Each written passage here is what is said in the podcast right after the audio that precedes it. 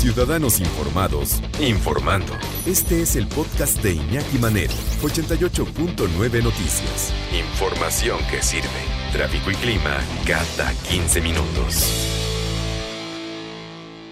¿Es necesaria la circuncisión? ¿Es necesaria o a lo mejor es cómoda la circuncisión? Está bien que un médico, sin consultarte cuando nace tu bebé, te diga, pues ya hasta se lo entregué circuncidado para que no tenga problemas. O es una cuestión meramente cultural, religiosa, pero sí hay algún motivo práctico en la circuncisión. Eh, ¿Qué es la circuncisión finalmente? Pues es una cirugía para quitar el prepucio, que es la piel que cubre la punta del, del pene, ¿no? Hay a favor y hay gente que está en contra. Hay quien dice, no, estás mutilando al niño. Y hay gente que dice, no, está bien, para que no tenga problemas posteriores y para que la higiene sea mejor. ¿Qué dice la ciencia? Vamos a platicar y le agradecemos mucho que nos tome la llamada en 88.9 Noticias al doctor Octavio Rodríguez Wheeler López. Él es eh, cirujano y urólogo pediatra del Centro Médico ABC. Doctor, gracias por tomar la llamada. Buenas tardes. Encantado, Iñaki. Buenas tardes, a tus órdenes. Eh, Un gusto participar con ustedes. Al contrario, muchas gracias por atender la llamada. ¿La circuncisión, héroe o villana, doctor? Pues mira, la circuncisión puede ser un héroe si hay indicación médica, si hay un problema estrictamente en el prepucio, y puede ser villana cuando se practica innecesariamente, ¿no? O en alguna condición médica que nos requiera eh, la, la presencia del prepucio. Múltiples formas de apreciarlo. Es una práctica que ha dejado de hacerse en muchos países como rutina, eh, principalmente en los Estados Unidos. Eh, década- décadas pasadas se practicaba hasta en el 70% de la población y la incidencia o la práctica de circuncisión ha disminuido por abajo del 10%, ¿no? En países europeos y en Sudamérica es una práctica muy, muy rara, ¿no? Y obviamente están las indicaciones religiosas o de costumbres o de hábitos y ritos, ¿no? Ujú. Sí, porque durante muchos años, eh, y, y te lo digo, ¿no? Porque es lo que, lo que algunas personas les, les hacían, eh, nacía el bebé y ya se los entregaban circuncidados sin preguntar, ¿eh?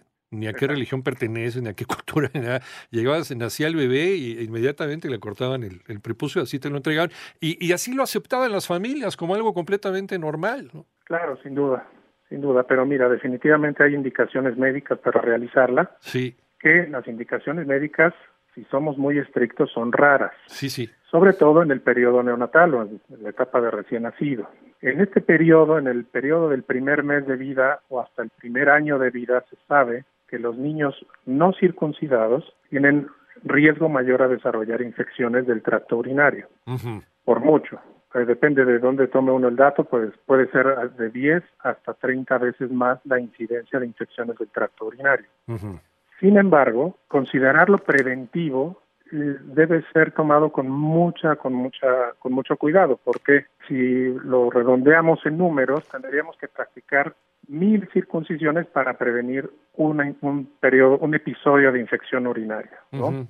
Eso es muy bajo, ¿no? finalmente. Es muy bajo, exactamente. Es, es una cuestión de, de- de practicidad, de, de ser práctico el, el- el hacer la circuncisión, doctor. Mira, de alguna manera sí, porque hay problemas relacionados al desarrollo normal del prepucio. Estoy hablando en la infancia. es importante que los lo que expusieron son problemas del adulto y sí me gustaría Sí. diferenciar las indicaciones médicas de la infancia De acuerdo. con las indicaciones del adulto. Entonces, eh, hay cuestiones propias del desarrollo del prepucio como que desde de- cuando nacemos el prepucio está adherido a la cabeza del pene, al glande. Entonces, esta adhesión que hay entre el pene y el glande es normal y es fisiológica y es un proceso que lentamente debe ir sucediendo para lograr la retracción completa del, del prepucio. Esta retracción sucede más o menos en un 70% de los varones no circuncidados alrededor de los 5 o 6 años. Entonces, no hay urgencia porque a esta retracción completa prepucio. Yo lo que les enseño a los pacientes no circuncidados es a ir haciendo una retracción paulatina, progresiva, permitiendo que vaya despegándose poco, haciendo una retracción gentil una vez al día, para obviamente hacer un aseo ahí, el, bueno, el, el que hay o que se va creando entre el prepucio y el glande. Entonces, Ajá. eh, eh, entonces el desarrollo normal pues confiere algunas cuestiones que pueden ser problemáticas como adherencias firmes o una adherencia muy firme. Sí. Si esta retracción puede provocar dolor, puede provocar inflamación, entonces en ese sentido el hacer la circuncisión en una etapa temprana definitivamente nos ahorra muchos problemas. Eso lo define el médico, ¿no? Finalmente. Eso lo define el, el médico, exacto.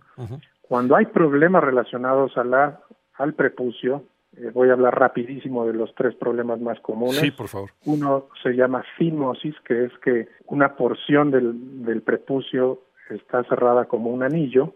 Esta fimosis también puede eh, ser fisiológica en algún momento y la piel se va haciendo elástica, debemos humectarla y en algunas ocasiones podemos usar corticoides tópicos para ayudar a ese reblandecimiento y la retracción paulatina si no queremos circuncidarlo. Pero obviamente eso necesita una evaluación médica por el pediatra o por el cirujano o el urólogo pediatra.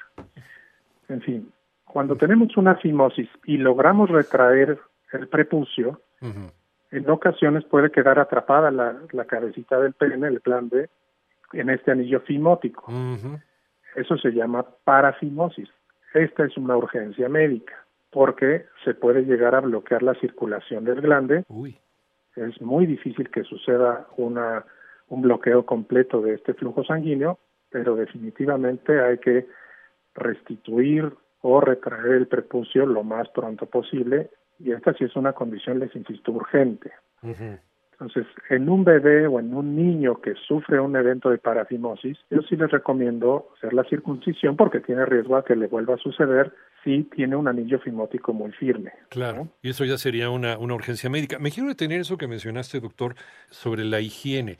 Eh, debe ser importante el enseñar a un niño a tener higiene en su prepucio. Por eso te hablaba de que si era más, más práctico el, el tener hecha la circuncisión. Eh, y el niño se tiene que enseñar a lavarse, ¿no? Eh, en, en, esa parte, distinto a como una persona que no tiene hecha la circuncisión, que no tiene que preocuparse tanto por eso, ¿no? Pero vamos, un prepucio sano se retrae inmediatamente, ¿no? No es problema la retracción. Yo normalmente les enseño a los, a los chiquitines, ya que tienen control de esfínter y que acuden al baño, les enseño y, y una vez después de enseñarles yo manualmente, les les pido que ellos lo realicen, la retracción para que orinen con el glande expuesto. Les recomiendo secar la gotita de orina que queda, nuevamente regresar el prepucio a su posición. Y esto lo hago, les insisto, cuando hay control de esfínteres. Puede ser entre los 3 y los 5 años más o menos. Igual a la hora de hacer el aseo genital en el baño, hay que retraer el prepucio para lavar los bordes, que se acumula un cebito que producen algunas glandulitas y son células que se descaman de la piel. Se produce un sedito blanquecino, que es normal, que no representa infección, pero sí es importante limpiarlo porque puede ahí acumularse bacterias que viven ahí en, esa zona, ¿no? Eh, doctor, relación, eh, eh, no sé si sea mito o sea realidad, relación incidencia de infecciones por VIH y personas circuncidadas o no. ¿Hay alguna relación?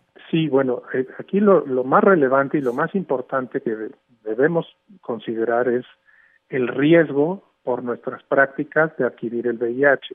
La circuncisión se ha establecido en algunos países del África subsahariana como una estrategia para prevenir el, el, contagio por VIH.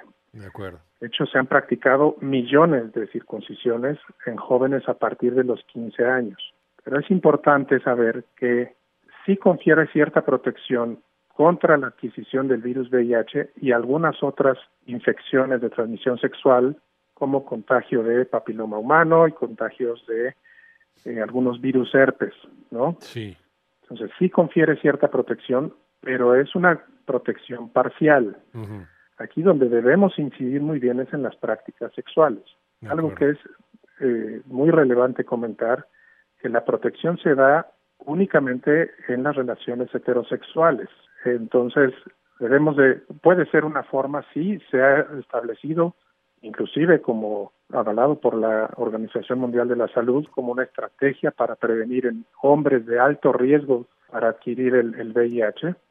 Sin embargo, también se ha fortalecido la, la educación de prácticas sexuales, como el uso de preservativo, obviamente reducir en lo posible la, la, cantidad de parejas sexuales, ¿no?